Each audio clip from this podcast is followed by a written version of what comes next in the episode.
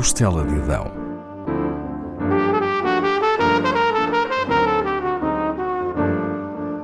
Com Paula Castelar.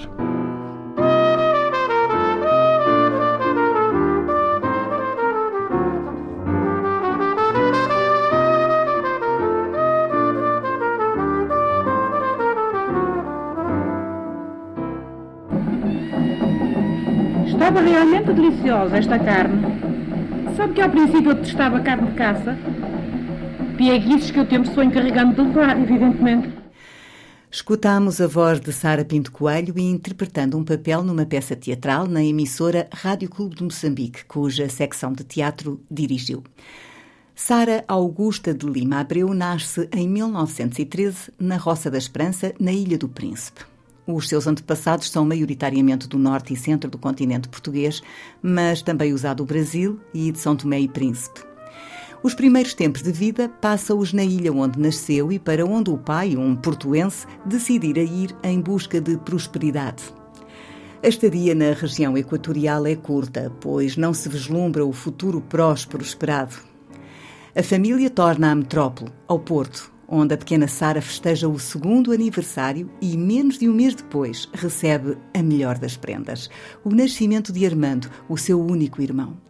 Os dois serão sempre muito chegados. Da mãe, Sara herda a sensibilidade artística, cresce a ouvi-la tocar piano e cantar. Curiosa, começa a ler muito cedo. Aos cinco anos já sabe a cartilha maternal, obra pedagógica escrita pelo poeta João de Deus e por onde tantos se iniciaram na leitura. Os livros serão sempre uma paixão sua. Li muito e talvez isso a leve a escrever em tenra idade. Aos 11 anos escreve o seu primeiro conto infantil, A Pedra Encantada. Todo o percurso escolar é feito no Porto. Como outras jovens da sua época, frequenta o curso do magistério primário que termina com 19 valores em 20. Agora diplomada, ensina no Porto e em Braga, onde conhece o conservador do Registro Civil José Augusto de Vasconcelos Pinto Coelho, que se torna seu namorado. Ele será depois conservador do Registro Civil em Espinho e ela ensinará em Lisboa. É precisamente na capital, na Igreja das Mercês, que os dois casam em 1943. Sara Pinto Coelho, como passa a assinar, tem 29 anos e continua a lecionar em Lisboa, enquanto o marido mantém a atividade em Espinho. Quando nasce o primeiro filho, Carlos Nuno, José Pinto Coelho tem de viajar até Lisboa para o ver. A madrinha do recém-nascido, que viria a tornar-se um grande divulgador de cultura, é a mecenas das artes, Olga Cadaval. Sara é professora das suas filhas e sua amiga. Um ano depois do nascimento do primogênito, nascem gêmeos, mas um dos bebés morre no parto. O sofrimento que então vive será revivido daí a seis meses. Sara e José Pinto Coelho estão com os filhos Carlos e José a caminho de Moçambique, a bordo do Paquete Kwanza, quando morre o outro gêmeo. Ainda nesse ano de 1945, Sara e o marido iniciam as suas atividades profissionais naquela colónia. Ela numa escola de instrução primária e ele no Tribunal da Relação de Lourenço Marques. Convidada por Maria Lúcia Vassalo Namorado, integra o Conselho Nacional das Mulheres Portuguesas, uma organização feminista criada décadas antes pela médica Adelaide Cabete. Profundamente católica, durante a década de 50, Sara Pinto Coelho apoia crianças dos bairros negros dos subúrbios da capital moçambicana tanto como professora como ao serviço de obras sociais católicas. Está convicta das melhores intenções cristãs de Salazar na sua governação e refere-o num discurso nos Passos do Conselho de Lourenço Marques em abril de 1948. Seguem-se anos de notoriedade. Recebida nos salões da alta sociedade, é escutada pelo governador, pela hierarquia eclesiástica e por inspectores do poder colonial. Para além da sua intensa atividade, seja na sala de aula ou fora dela, junto das comunidades mais pobres, também assina artigos em jornais. Apesar de leal ao poder vigente, mantém-se boa cliente da Livraria Minerva Central, onde reserva as novidades chegadas à colónia. No ultramar, é menos apertada a vigilância da comercialização de obras censuradas. Em 1946 são publicados dois livros seus: o conto infantil A Mãe e Confidências de Duas Raparigas Modernas, um romance escrito em parceria com Maria da Soledade, pseudónimo de Raquel Ferrer dos Santos. A obra será recomendada na Revista da Mocidade Portuguesa Feminina. Terá outros contos infantis seus publicados na década de 40 e em 1948 começa um importante período da sua vida, a fase do teatro radiofónico. É convidada por Carlos Arens Teixeira para interpretar um pequeno papel num folhetim emitido pelo Rádio Clube de Moçambique.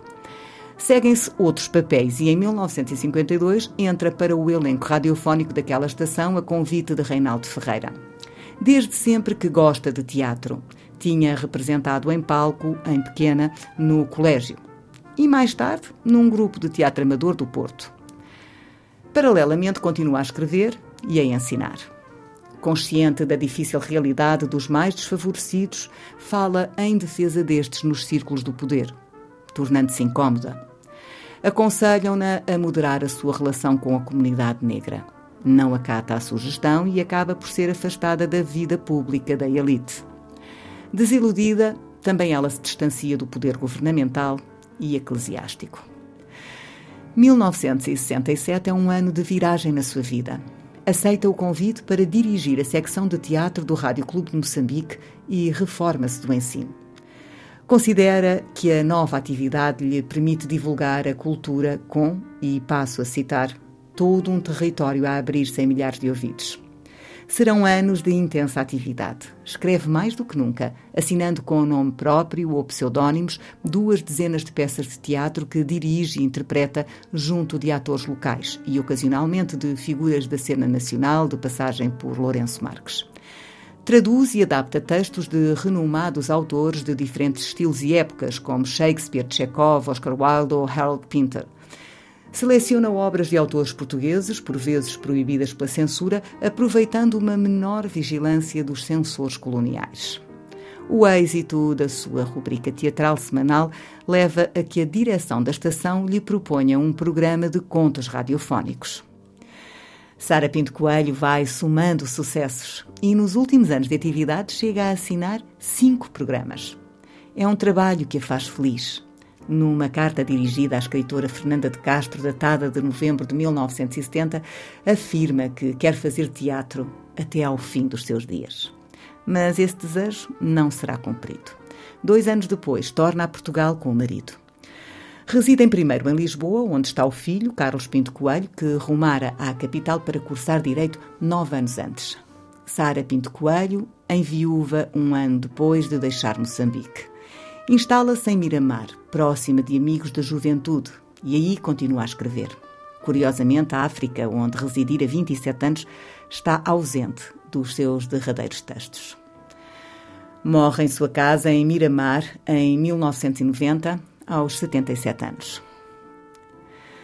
O seu filho, o jornalista e reconhecida figura do meio cultural português, Carlos Pinto Coelho, organizou alguns dos últimos contos que escreveu publicados numa edição póstuma com o título Memórias de uma Menina Velha. São do pós-fácil assinado por Carlos Pinto Coelho as palavras que se seguem. Com o fim do seu capítulo africano, chegou a minha mãe um interminável desencanto, feito de desencontros de vida, de estranheza, de mentalidades, de tédios e, finalmente, de angústia. Depois de África e seus horizontes, seus espaços e desafogos, da vida dinâmica e trepidante, do público reconhecimento e apreço, que para ela foram sempre geradores de poderosas energias criativas, chega o tempo de Miramar.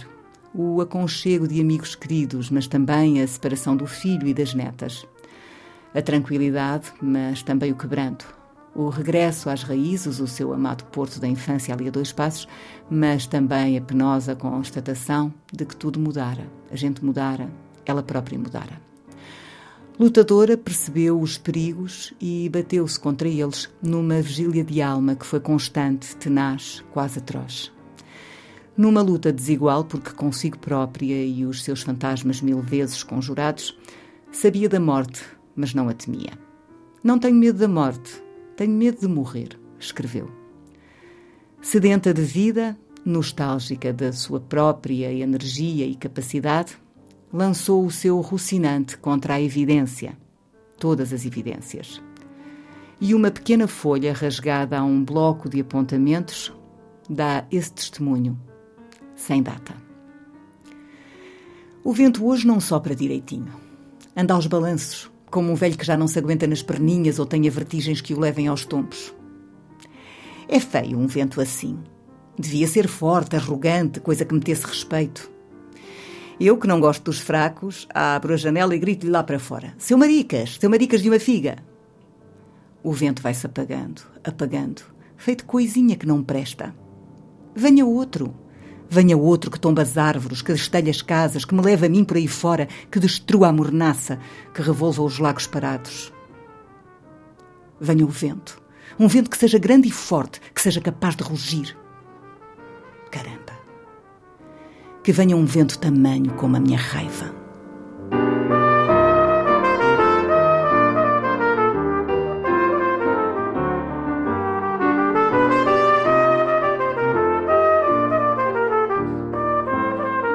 Costela de Adão,